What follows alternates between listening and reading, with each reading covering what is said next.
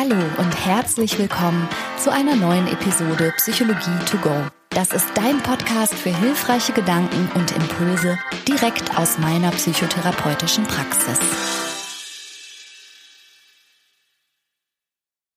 Happy Birthday to me, Überraschung to you. Hallo und herzlich willkommen.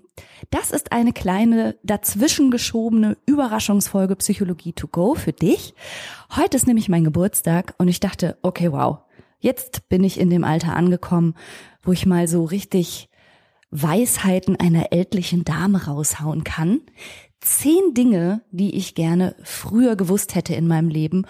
Und es gibt am Ende dieser Episode auch noch zwei ganz tolle Angebote für dich. Also Geschenke vom Geburtstagskind. Für dich. also, was ich gerne früher gewusst hätte in meinem Leben. Erstens, ich hätte gerne gewusst, wie egal ich Leuten bin. Und das klingt jetzt vielleicht direkt ein bisschen dysphorisch oder so. Und ich weiß auch, dass ich den richtigen Leuten natürlich gar nicht egal bin. Worauf ich hinaus möchte, ist, dass ich gerne früher verstanden hätte, dass es den sogenannten Spotlight-Effekt gibt. Der Spotlight-Effekt oder auch der Rampenlichteffekt beschreibt den Umstand, dass ganz viele Menschen, da sie ja ständig im Zentrum ihrer eigenen Aufmerksamkeit stehen und quasi das Zentrum ihrer eigenen Welt sind, oft total überschätzen, wie wichtig sie auch für andere Menschen sind und wie sehr sie wahrgenommen werden und wie sehr sie eben im Spotlight steht. Wir vergessen als Menschen also schon mal, dass wir nicht das Zentrum anderer Menschen sind. Und ich habe, glaube ich, zu viel Zeit meines Lebens damit verbracht, darüber nachzudenken, was andere über mich denken und wie andere mich finden und wie andere mich beurteilen. Und ja, musste erst über sehr lange Zeit dahinter kommen. Gar nichts denken die. Es interessiert die nämlich nicht, ob meine Haare gut sitzen, wie ich aussehe, was ich mache oder was ich sage. Und das ist nicht nur in Ordnung so, das ist total befreiend und entlastend und selbst wenn Menschen irgendwas Bewertendes oder vielleicht auch negativ Bewertendes über mich denken, hey, so what? Seit ich also den Gedanken loslassen konnte, dass das Allerwichtigste ist, wie andere mich beurteilen, sondern stattdessen geschafft habe, na, wenn ich schon im Zentrum meiner Welt stehe und auch nur im Zentrum meiner Welt, dann kann ich es mir da auch so einrichten, wie ich es gerne haben möchte. Und wenn das bei anderen Menschen ein Stirnrunzeln hervorruft, maximal, wahrscheinlich eben überhaupt keine Reaktion, dann ist das auch okay. Und da gehören noch verschiedene andere Gedanken dazu. Zum Beispiel, auch wenn das wiederum so betrüblich klingt, dass ja kein einziger Mensch, dem du heute begegnest, wahrscheinlich in 80 Jahren noch lebt. Niemand, kein einziger von uns.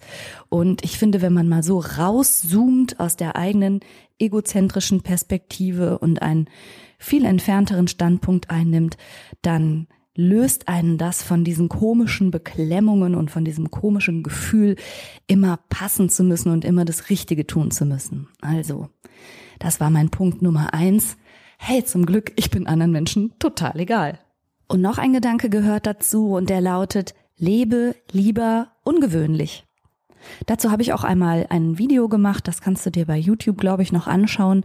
Das ist schon ein bisschen älter, aber das hat mich tatsächlich sehr geprägt, zu verstehen, dass unser Gehirn im Wesentlichen in einer Art gemütlichen, energiesparendem Standby-Modus funktioniert und dass es starke Eindrücke und starke Erlebnisse braucht, damit unser Gehirn überhaupt aufwacht und diese ganze Situation verarbeitet. Und das passiert ganz natürlicherweise, also wenn du mal in dein Leben zurückschaust, an welche Begebenheiten du dich erinnerst, dann werden das mutmaßlich vor allen Dingen Erlebnisse sein, wo eine starke Gefühlsqualität spürbar war, also eine starke Emotion, Trauer oder auch Freude oder auch Überraschung, also eben die starken Momente werden erinnert und diejenigen Momente, wo etwas super Außergewöhnliches passiert ist. Und wenn du irgendwann auf ein Leben zurückschauen möchtest, in dem überhaupt Erinnerungen vorkommen, kannst du dir selber einen riesigen Gefallen tun, ab und zu mal aus deinen täglichen Routinen auszubrechen und dadurch dein Gehirn mal aufzuwecken, also sich überhaupt starke Eindrücke zu ermöglichen. Das ist das, was häufig außerhalb der Komfortzone passiert. Also außerhalb der üblichen Trampelpfade, außerhalb deiner Daily Routines. Ich bin ja eh überhaupt nicht so ein Freund von Routinen, eben genau aus dem Grund, weil ich denke, ja, Routine ist das, was unser Gehirn uns ständig aufzwingen möchte. Aber dagegen zu verstoßen und auch mal im Kleinen sogenannte Mikroabenteuer zuzulassen, eben auch gegen gegen das, was andere vielleicht machen oder gegen das, was du jemals gemacht hast, da wacht dein Gehirn auf und die Wahrscheinlichkeit, dass du dich an etwas erinnerst, was du noch nie gegessen hast, dass du dich an einen Ort erinnerst, an dem du noch nie gewesen bist, dass du einfach dein Gehirn aufwächst, selbst wenn du mal mit links die Zähne putzt.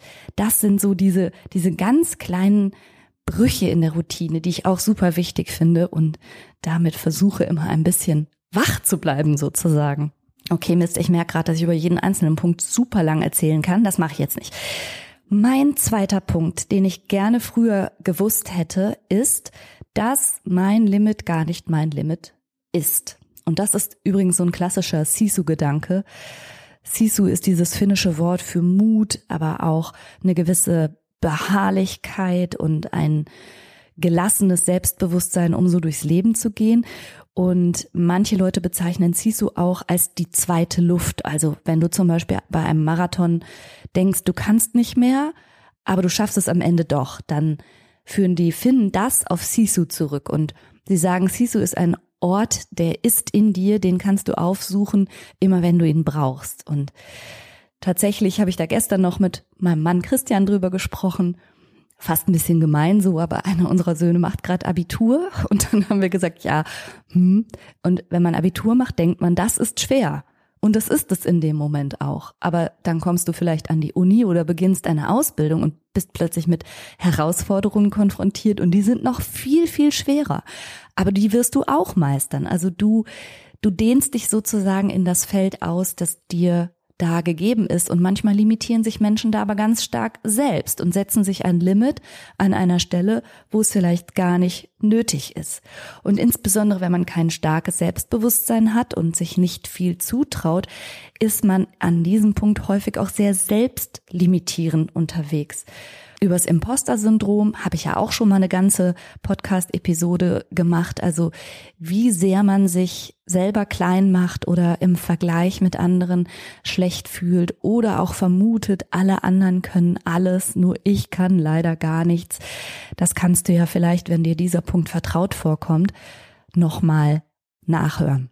Ich bin in einem Interview neulich gefragt worden, ob ich eher überschätzt oder eher unterschätzt werde. Und dann habe ich gesagt, dass beides passiert. Das ist auch so, dass ich aber beides nicht so schlimm finde. Und vor allen Dingen, wenn Menschen mich überschätzen, finde ich das immer eine gute Möglichkeit. Also es ist ja erstmal ein Zutrauen, das mir da offensichtlich entgegengebracht wird, ein Vertrauen in irgendwelche Kompetenzen, die ich vielleicht selber gar nicht sehe. Und zum Glück schaffe ich das inzwischen, das quasi als Herausforderung anzunehmen und zu denken, okay, cool, das ist, was Menschen denken, dass ich kann, dann gucke ich mal, ob ich das kann.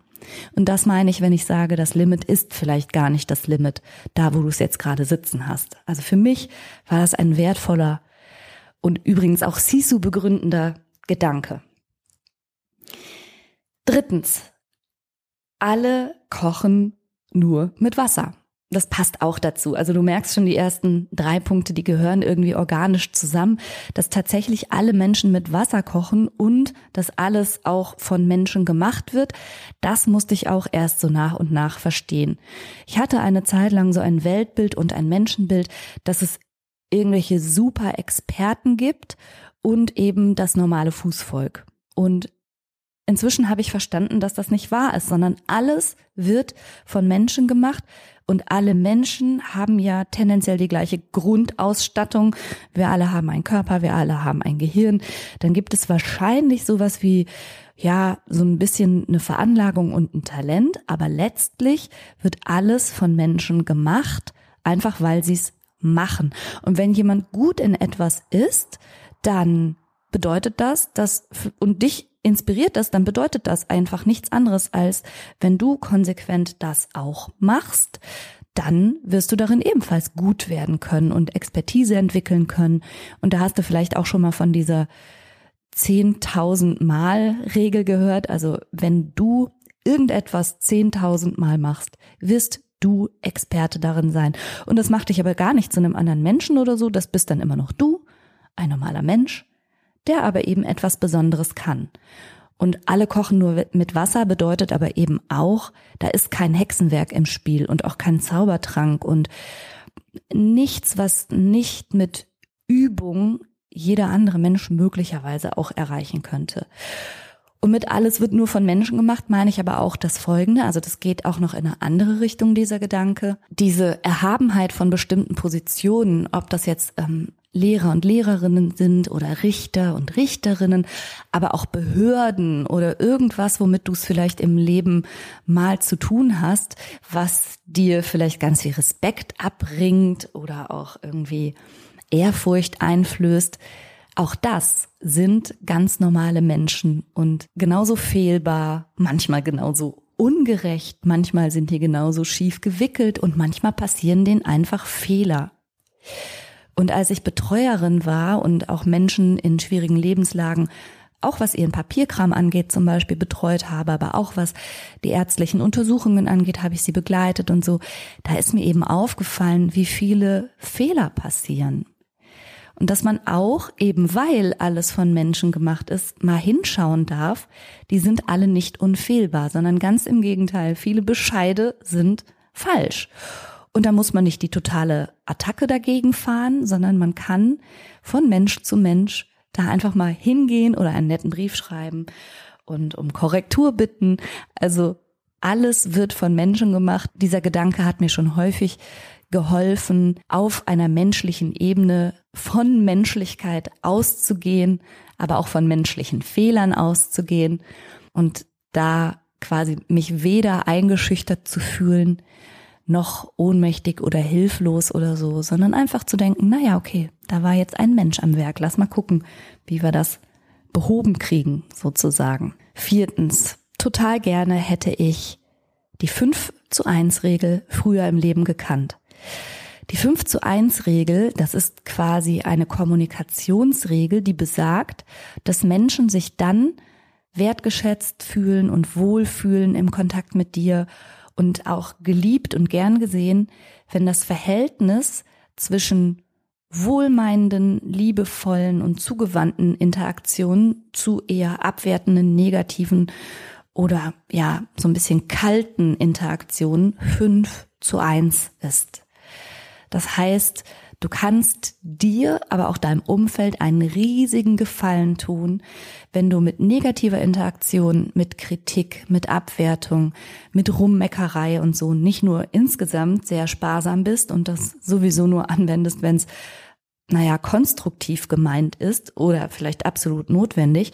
Und dann sollte aber das Verhältnis zu dann wieder positiver Interaktion, also zu sagen, dass du den anderen liebst und wertschätzt und stolz bist und seine Gegenwart genießt und ihn oder sie inspirierend findest und sehr gern Zeit mit ihm oder ihr verbringst. Fünf zu eins.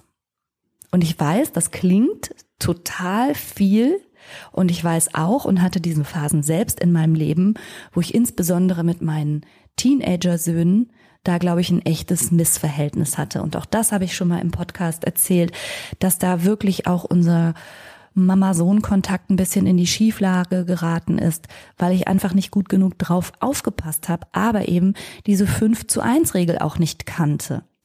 Wir gehen halt viel zu häufig davon aus, dass unsere Lieben einfach hellseherisch wissen müssen, dass wir sie ja lieben.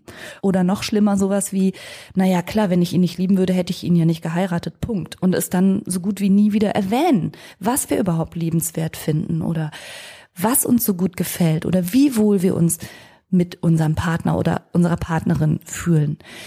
Und das im eigenen Herzen irgendwie zu wissen und zu fühlen reicht aber halt auch nicht, sondern man sollte es auch ab und zu mal ausdrücken. Und eben am besten in einem Verhältnis von 5 zu 1. Das ist ein absoluter goldwerter Tipp für alle Beziehungen und den hätte ich wirklich gerne früher gewusst. Fünftens, und das klingt jetzt komisch vielleicht, aber für mich war das ein Aha, ich bin ein Körper. Ich bin ein Körper. Vielleicht ist das so ein typisches Psychologinnenphänomen. Wir sind ja nun mal total trainiert darauf, hinter jedem in Anführungsstrichen schlechten Gefühl auch die schlechten Gedanken aufzuspüren oder die biografische Brücke zu schlagen zu irgendwelchen Erlebnissen und wir hinterfragen uns viel. Und das bringen wir auch Menschen bei, sozusagen über ihre Gedanken und über ihre Gefühle nachzudenken und sich auch ein Stück weit davon zu distanzieren und auch das als das zu lassen, was sie sind. Gefühle sind einfach nur Gefühle, Gedanken sind einfach nur Gedanken. Aber über diese ganze Arbeit damit habe ich ein bisschen vergessen, dass ich nun mal auch ein Körper bin. Und dass ich mich manchmal, wenn ich einen sogenannten schlechten Tag habe, auch einfach mal fragen darf, habe ich denn genug geschlafen? Habe ich genug gegessen? Bin ich vielleicht dehydriert? Oder hatte ich zu viel Kaffee? Also Vielleicht ist es für dich die absolute Selbstverständlichkeit, mal erstmal die Basics und die Standards abzufragen, so die Basic Needs, die dein Körper hat. Aber das ist etwas, was ich manchmal immer noch vergesse und mir oft genug sagen muss. Und ich weiß, dass ich das mal bei meinen Babys, Kindern, Kleinkindern immer gemacht habe. Ich habe immer verstanden, okay, nach müde kommt doof. Wenn die motzig werden, brauchen die einfach ein Stündchen Schlaf. Und das vergesse ich bei mir als erwachsener Frau allzu oft. Also ich bin ein Körper ist für mich ein Punkt, den ich gerne früher öfter nochmal berücksichtigt hätte. Übrigens auch den Hormonstatus, ne, nicht zu vergessen. Ab und zu darf man sich ganz stumpf fragen, boah, ich bin so mies drauf und ich finde meine Familie so doof. Hm, wie ist denn gerade mein Hormonstatus so, ne? Also nicht vergessen. Sechstens, was ich gerne früher gewusst hätte, und ja, das gehört auch zu den Punkten, die ich mir auch immer noch, immer wieder sagen muss, Pausen sind keine Belohnung und Pausen sind auch keine Ausnahmeerscheinung und Pausen muss man sich auch nicht verdienen, sondern Pausen sind die absolute Grundvoraussetzung. Es sollte eigentlich eine vollständige, gesunde Balance geben zwischen Anspannung und Entspannung. Und Entspannung sollte genauso wertgeschätzt werden und genauso Platz finden im Alltag. Aber du merkst schon, ich formuliere das im Konjunktiv, weil das für mich immer noch ein Learning ist. Ich muss besser auf meine Pausen aufpassen. Ich bin schon sehr viel besser darin als noch vor einigen Jahren, sagen wir mal. Also es gab Phasen in meinem Leben, wo mich Leute fragen und ich mich auch ernsthaft selber frage, wie habe ich das geschafft? Und ich weiß, dass ich das ganz ungesund geschafft habe unter Verzicht auf Pausen, auf Erholung, auf Ausruhen. Und das habe ich absolut viel zu wenig berücksichtigt. Dafür ist es jetzt aber ein ganz starker Fokus in meinem Leben, dass ich auf Pausen und Erholung und Entspannung und Balance ganz, ganz, ganz viel aufpasse. Und auch das ist in meinem Sisu-Kurs ja ein großer Bestandteil, dass es zu jedem Wochenmodul auch die Entspannung der Woche gibt, wo man kleine Anregungen bekommen kann, wie man sowas in seinen Alltag verbastelt, ohne dass es aufwendig ist oder ohne dass man eine Stunde lang auf einem Kissen sitzen muss. Das geht auch anders, wenn einem das nicht liegt. Davon abgesehen gibt es ja auch noch diesen Gedanken, dass man dann erst Pausen machen darf, wenn die Arbeit erledigt ist. Und auch das ist was, was ich mir immer mal ranholen muss. Arbeit ist nie erledigt. Also Arbeit in Anführungsstrichen. Es gibt ja immer etwas zu tun. Und wenn du zu dem Schlag Mensch gehörst, der sich Pausen immer erst dann gönnt, wenn vermeintlich alles Wichtigere erledigt ist, hast du sicherlich auch festgestellt, dass es diesen Punkt nicht gibt in einem Erwachsenenleben. Es gibt immer irgendwas zu tun.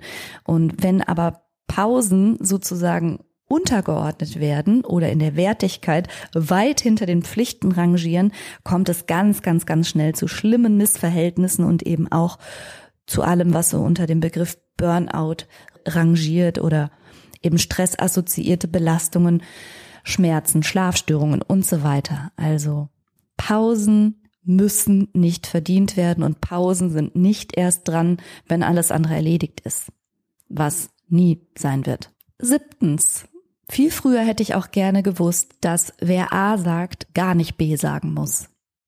Wer A sagt, muss nicht B sagen. Wer A sagt, darf auch direkt unmittelbar hinterher sagen, oh, ich glaube, ich habe mich vertan, A war falsch, ich ziehe das zurück. Oder auch, ich möchte an der Stelle nicht weitergehen oder ich möchte das nicht fortführen oder ich habe mich geirrt. Das ist völlig in Ordnung. Wer A sagt, muss nicht B sagen, sondern darf einräumen, dass er sich mit A vertan hat. Ich glaube, das ist eine Frage der Erziehung bei mir gewesen, dass ich immer dachte, so komm, all in, jetzt hast du es einmal angefangen oder jetzt hast du diesen Weg eingeschlagen, jetzt ziehst du es auch durch oder so. Und das kann eine gute Qualität sein, Sachen auch mal durchzuziehen und mal Steine beißen zu können und mal zu sagen, komm, ist jetzt nicht gerade vergnügungssteuerpflichtig, aber ich zieh's jetzt mal durch. Ist auf jeden Fall eine Qualität, aber nicht zu vergessen, im Sinne welchen höheren Ziels denn? Ist es wirklich der Weg, den ich einschlagen will? Oder gehe ich lieber die paar Meter, die ich jetzt gegangen bin, in was auch immer für eine Richtung, zurück und entscheide mich dann neu? Also insbesondere an so Kreuzungen, wo man ankommt im Leben, darf man auch sagen, nee, das war nix. Ich möchte einen anderen Weg gehen. Und übrigens meine ich das tatsächlich auch für die größeren Lebensentscheidungen.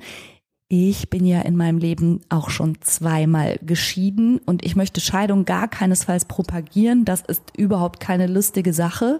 Das ist auch nichts, was man leichtfertig tun sollte, so oh, dumm die dumm, ich habe es mir anders überlegt, aber ich meine, das macht eh keiner so.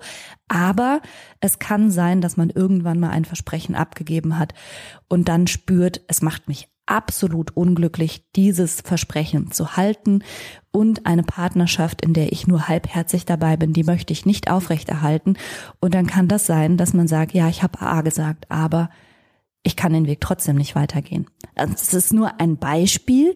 Warum ich jetzt gerade an dieses Beispiel denke, das erkläre ich gleich noch. Achtens. Und das finde ich wirklich einen Satz, den kann man auch in verschiedene Richtungen denken, den finde ich extrem gut.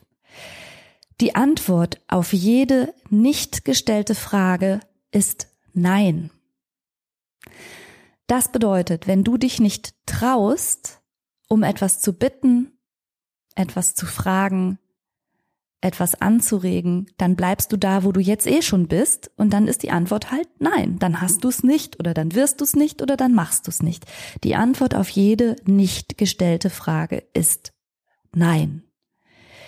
Wenn du dich allerdings traust und mal um etwas bittest, etwas nachfragst oder ja, wie auch immer, einen Schritt in eine Richtung gehst, dann eröffnest du immerhin das Fenster der Möglichkeit, dass ein Ja daraus werden könnte.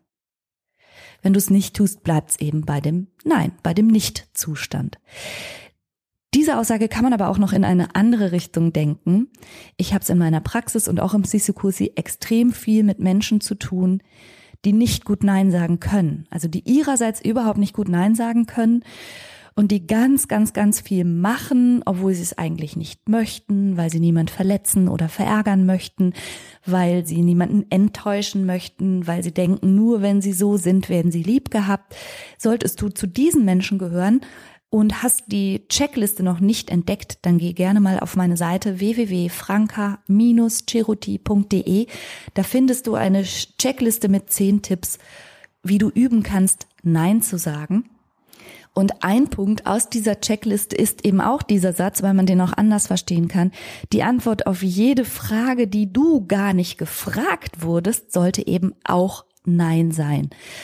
Ganz viele Menschen, die ohnehin schlechter drin sind, Nein zu sagen, übernehmen nämlich auch Dinge, um die sie gar nicht gebeten wurden. In einer Art vorauseilendem Gehorsam machen sie ganz viel, erfüllen sie ganz viel, stellen sie ganz viel für andere sicher, übernehmen Verantwortung, die sie gar nicht haben, denken für zwei, drei, fünf andere Köpfe mit und machen Dinge, die sie nie gefragt wurden. So kann man diesen Satz eben auch verstehen.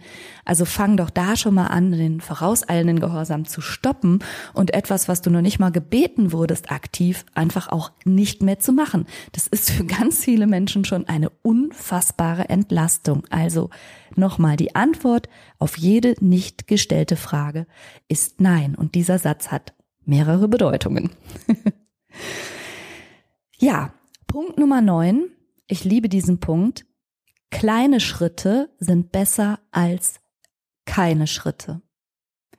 Unser ganzes Leben besteht aus einer Aneinanderreihung von einer Milliarde Kleinigkeiten und wir unterschätzen häufig ganz doll, was für einen Unterschied diese kleinen Schritte des Alltags so machen und auch wie viel Veränderungen wir bewirken können, gar nicht indem wir uns riesig anstrengen, sondern eben in den Kleinigkeiten hier und da was anderes machen, hier und da mal ein bisschen nachjustieren.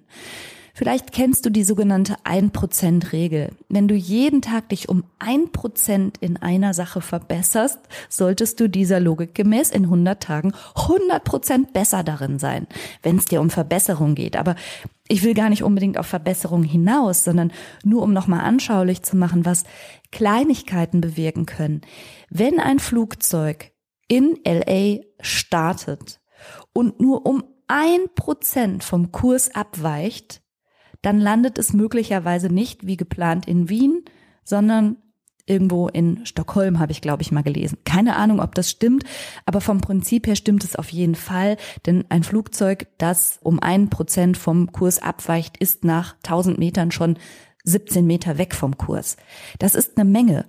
Und auf Lebenszeit betrachtet, auf dein eigenes Leben betrachtet, bedeutet das, dass auch die ganz kleinen, kleinen Schritte, die ganz kleinen Veränderungen, die dich gar nicht so viel Kraft kosten und auch gar nicht so viel Überwindung und auch gar nicht so viel Mut, dass die dich dann dennoch ganz woanders hinbringen können und im Zweifelsfall eben näher dahin, wo du eigentlich hin möchtest. Und kleine Schritte werden häufig so unterschätzt oder so abgewertet und ganz viele Menschen haben so ein, so ein Mindset von ganz oder gar nicht oder wenn ich schon aufhöre mit Rauchen, dann muss ich auch gleichzeitig direkt Sport machen und meine Ernährung umstellen und so und denken immer in so riesigen Brocken, von denen sie dann am Ende, weil sie das alles so miteinander verweben, gar nichts umsetzen.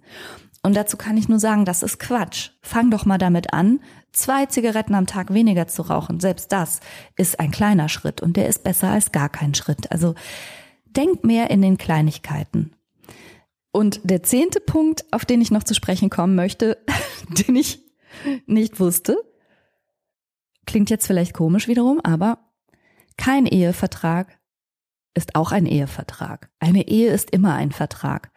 Eine Ehe ist immer ein Vertrag und wenn du keine speziellen Regelungen triffst, bedeutet das, dass du einer Zugewinnausgleichsregel vertraglich zugestimmt hast. Warum ich jetzt auf den Punkt zu sprechen komme, erzähle ich dir jetzt sehr, sehr gerne. Das zum Beispiel habe ich gelernt von der wundervollen Ingeborg Rakete Dombeck. Sie ist Anwältin und ich hatte sie zum Interview zu Gast. Und falls du dich jetzt fragst, hm, das Interview habe ich gar nicht gehört. Genau, hier kommt nämlich die Überraschung. Es gibt nämlich ab sofort, ab Mittwoch, den 18. Mai 2022, einen weiteren Podcast mit mir. Und dieser Podcast heißt Split Happens, also Scheidung passiert. Es ist ein absolutes Herzensprojekt von mir und ich freue mich unfassbar, dass ich jetzt endlich die Katze aus dem Sack lassen kann. In Split Happens geht es darum, wie man die Beziehung und die Bindung zu einer Person lösen kann, ohne dass das Ganze zum kompletten Desaster wird und zum Rosenkrieg ausartet. Aber du kannst in dem Podcast, auch wenn du gar keine Trennungsabsichten hast, trotzdem ganz viel über Beziehungen lernen und über dich selbst und über Kommunikation, aber eben auch über Rechtliches. Und wenn dich das Thema dieses Podcasts interessiert, dann hast du die Möglichkeit, als Hörerin von Psychologie to go mal in die Show Notes zu gucken. Da findest du den Link zu Podimo. Da läuft Split Happens nämlich.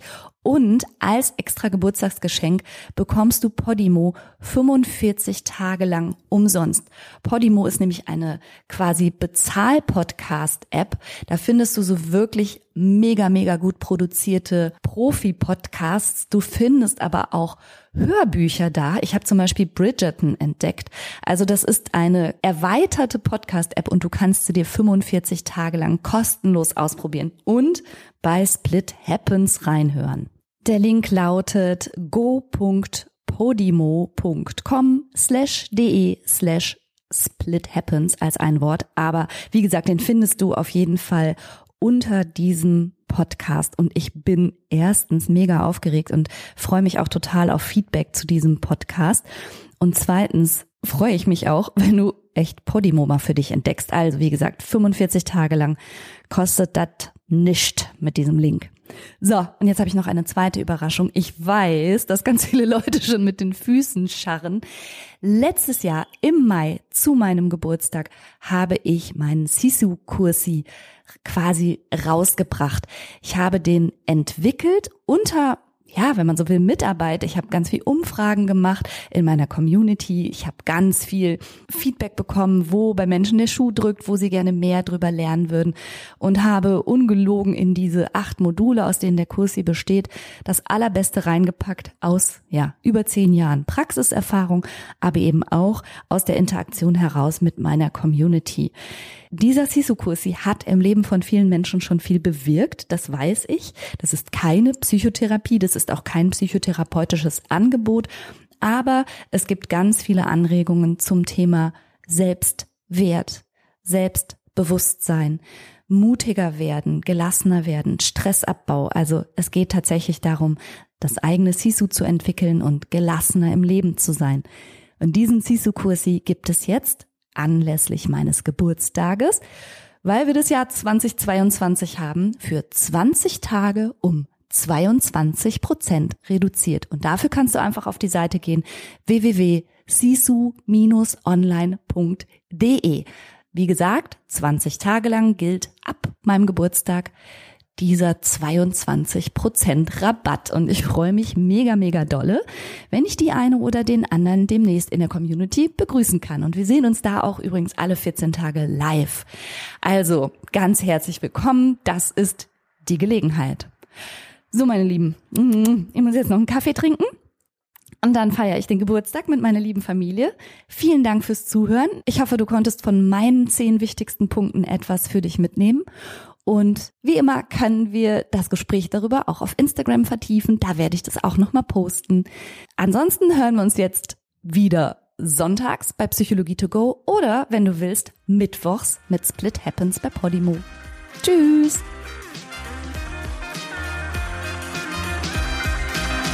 Das war's für heute. Ich hoffe, du konntest eine Menge frischer Gedanken für dich mitnehmen.